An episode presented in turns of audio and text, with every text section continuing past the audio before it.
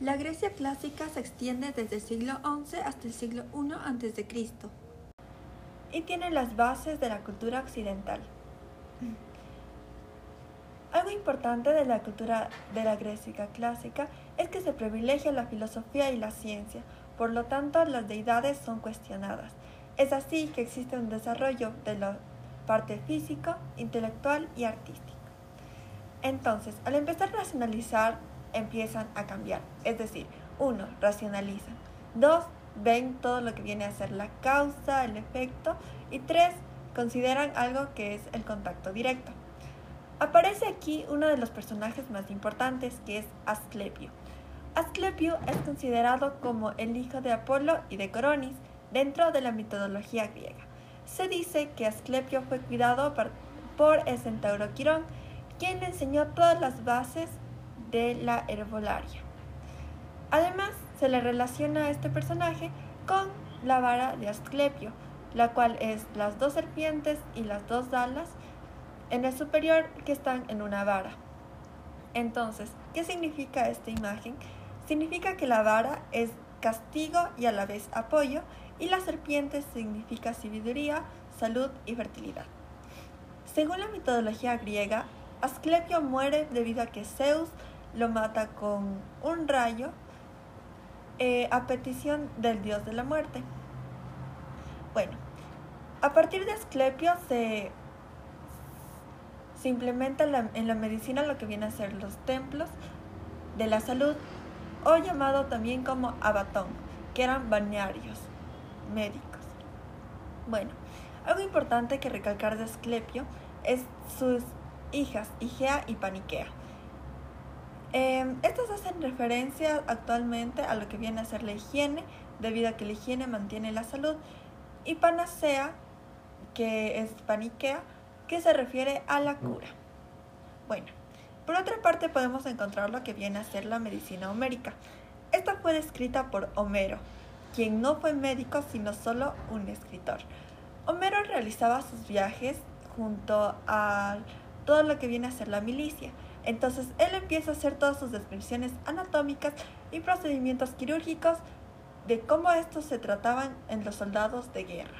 Entonces escribe lo que viene a ser su libro o escribe en sus libros lo que viene a ser los padecimientos y los tratamientos. Bueno, también nos encontramos con lo que viene a ser eh, Aclemón de Crotona.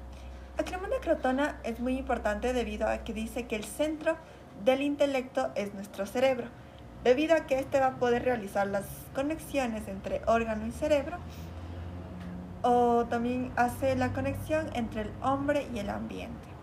Otro personaje muy importante es Filolao de Torento, quien es prehipocrático al igual que Aclemón, quien fue un naturalista que decía que para tener armonía debía haber armonía tanto en el mundo como en el individuo. A partir de esto empieza ya lo que viene a ser Hipócrates, Hipócrates eh, nace en 460 a.C. y muere en 370 a.C. Es considerado como el padre de la medicina occidental. Él crea lo que viene a ser la escuela de Cos, em, que era la escuela hipocrática, con sus dogmatistas que eran considerados como los conocedores de la verdad. Muy importante de recalcar de Hipócrates es que a partir de él surge lo que viene a ser la primera médico mujer, que es Agnovice, quien se vestía como hombre para poder recibir clases con Hipócrates. Otro aspecto muy importante de Hipócrates de Cos es el contenido racional. Él empieza a cuestionar todo lo que viene a ser lo religioso y empieza a presidirse. Además de esto, es muy importante recordar Hipócrates como aquel que surgió lo que viene a ser el carácter ético médico a partir del juramento hipocrático. Bueno, por otra parte, él genera lo que viene a ser los cuatro humores o los plantea, los cuales serían la sangre, flema, bilis amarilla y bilis negra. La sangre que representa vitalidad, la flema que representa lubricante, bilis amarilla que representa la cólera o los jugos gástricos y la bilis negra que representa la melancolía. Entre sus libros se encuentra lo que viene a ser el Corpus Hippocratum, epidemias y pronósticos, la terapéutica, aforismos, anatomía, fisiología, entre muchos otros temas que abarcó Hipócrates. Es muy importante recalcar que cuando muere Hipócrates, sube al mando de su escuela de Cos Proxágoras, quien fue el director de esta escuela y desarrolló en cambio 11 tipos de humores, además de los cuatro que había desarrollado Hipócrates. Bueno, también es importante recalcar que en la Grecia clásica aparece lo que viene a ser la Escuela Médica de Alejandría, por Alejandro Magno en 331 a.C.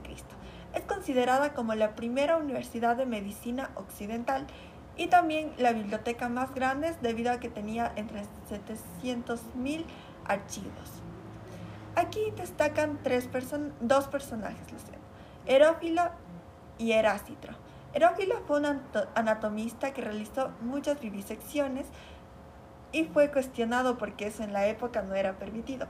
Además describe lo que viene a ser el sistema nervioso central.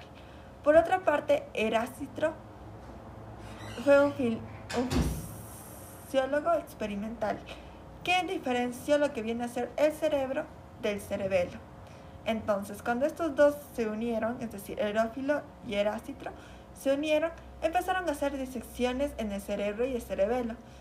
Y también empezaron a plantear lo que viene a ser la función motriz y la coordinación.